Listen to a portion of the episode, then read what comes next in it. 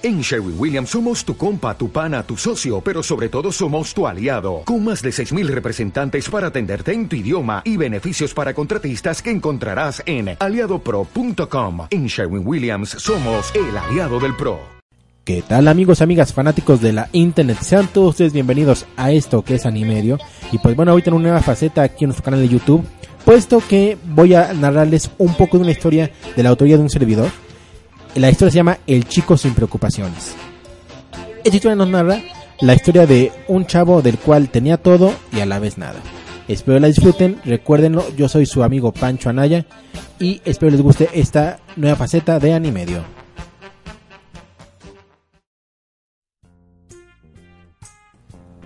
El chico sin preocupaciones. Había una vez un niño que era rico. Su padre era un magnate de negocios, dueño de una empresa camaronera la cual era una de las empresas transnacionales más grandes del mundo. El niño nunca carecía de nada, nunca tuvo necesidad de nada. Todo lo que quería lo tenía, todo lo que él pedía lo conseguía, y todo lo que él deseaba se le concedía. No había nada en el mundo que él no pudiera obtener. Gracias a esto se volvió soberbio y muy grosero. Si alguien le negaba algo, lo hacía castigar, hasta el punto de hacer que la persona, si fuera preciso, perdiera su empleo si era capricho del niño, se hacía. Conforme fue creciendo, fue haciéndose cada vez más soberbio y con menos humildad que nadie.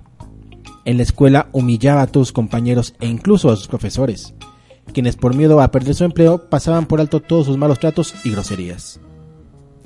Al correr del tiempo, llegó la preparatoria. Él solo se enfocaba en sí mismo y no ponía empeño a nada de lo que hacía. Todo para él era efímero, aburrido, sin pizca de emoción, lo cual, además de soberbio, lo hizo mal encarado, amargado y con odio al mundo. Un día, al comienzo del tercer año de preparatoria, ya por terminar sus estudios de nivel media superior, llegó una estudiante de intercambio a su salón de clases. Para él nunca fue difícil conquistar a las chicas, de hecho, se había acostado con gran parte de las chicas de todos los niveles de la prepa dándoles regalos caros o llevándolas de viaje a lugares hermosos. Siempre fue un juego de niños. Cuando llegó esta mujer a su vida, él solo pudo decir, otra más que caerá. Por fin, algo nuevo. La chica era delgada, con pelo como caireles que bajaban por su espalda, bajita de estatura y de tez clara, que la hacían parecer princesa de cuentos de hadas. El chico, como siempre, se puso al acecho. Al encontrar una oportunidad, se acercó a la chica y le dijo que quería invitarla al cine. La chica volteó a verlo y lo miró de pies a cabeza, con una mirada de desdén, y le dijo, No gracias. El muchacho contrariado mencionó, ¿Sabes acaso quién soy? La chica de nueva cuenta, con desdén dijo, No, ni me importa. El muchacho ya notoriamente molesto, reclamó y dijo con voz muy fuerte y un tanto intimidante. Soy el hijo del tipo que lleva mariscos a tu plato cada vez que gustas comer de ellos. La chica, notoriamente molesta, respondió con agresividad. Me vale si eres el hijo del presidente. Para mí no eres más que un tipo molesto. Déjame en paz. El muchacho, aún más molesto y ahora con voz agresiva, respondió. Tú debes salir conmigo, porque yo lo ordeno. Tú no me puedes decir que no. La muchacha, al escuchar estas palabras, cambió su semblante y con ojos calmados y voz tranquila, acariciando la mejilla del muchacho, respondió, Me dan lástima las personas miserables como tú. Saldré contigo solo cuando encuentres lo que nunca has buscado y lo que te hace falta. Solo así saldré contigo. El muchacho contrariado y notoriamente enojado, contestó, A mí no me hace falta nada, tengo todo cuanto quiero, solo basta con pedirlo y lo tendré. Si tuvieras todo como dices, me tendrías a mí también pero sin embargo no lo tienes.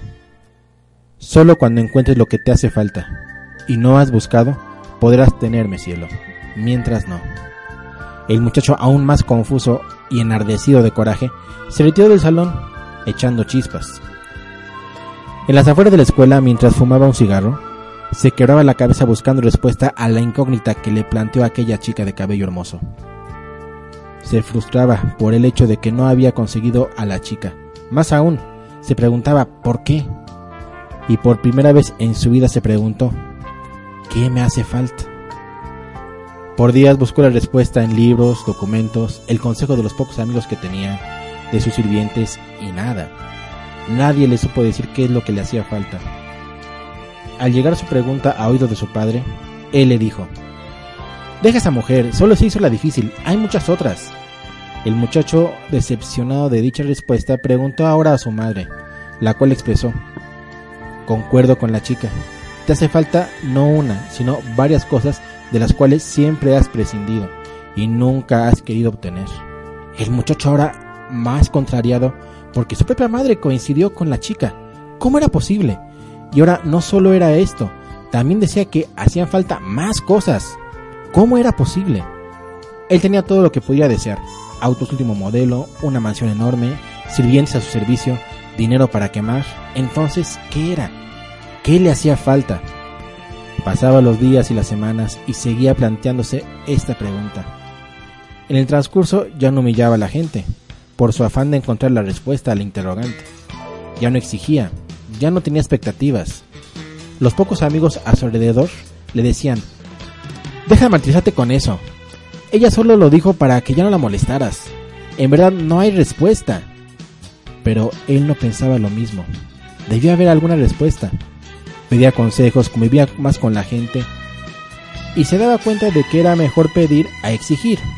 Agradecía a la compañía, se disculpaba cuando hacía mal algo, pedía perdón a los maestros que humilló y dio trabajo a quienes más lo necesitaban.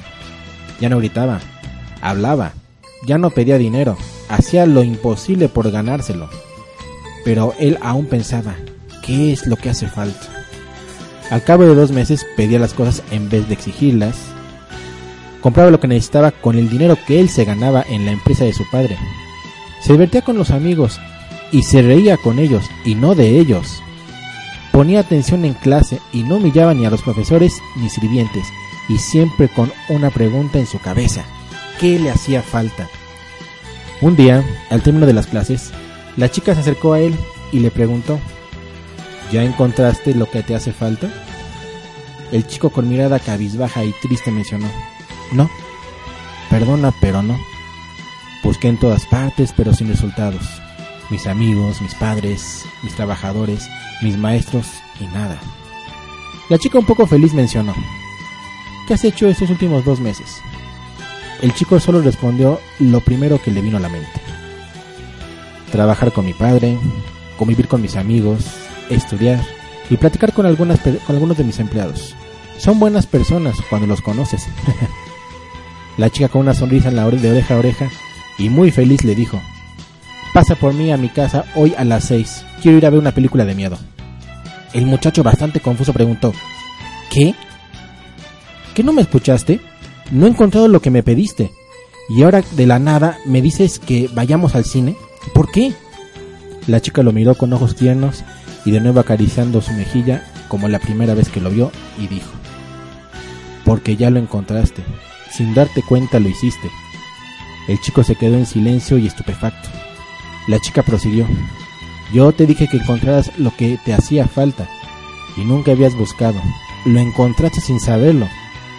Pides ahora, ya no exiges, agradeces, ya no solo recibes, te ganas las cosas, ya no solo estiras la mano, aprecias lo que te dan, aprecias lo que tienes a tu alrededor y ya no los humillas. Lograste encontrar lo que te hacía falta, humildad, gratitud, valoración, respeto y aprecio por los demás. Antes solo decías quiero esto y lo tenías. Ahora dices por favor y gracias. A mí no me gustan los niños bonitos, berrinchudos e irrespetuosos. A mí no me interesa tu dinero, ni tu posición social. Me interesa que valores lo que soy, y no que solo me veas como un trofeo.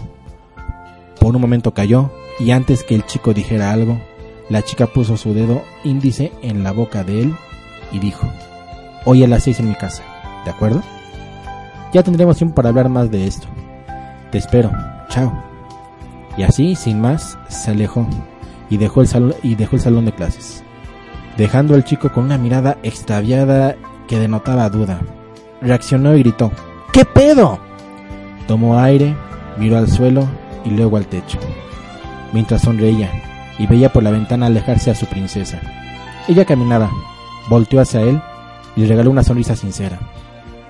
Él se sonrojó, apartó la vista de ella y cuando volvió a verla ella había tomado el paso.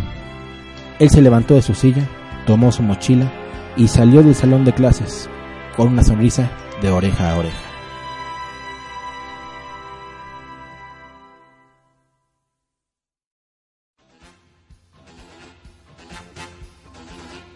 Pues bueno, esta fue la historia, espero les haya gustado. Fue algo que la verdad hice bastante inspirado.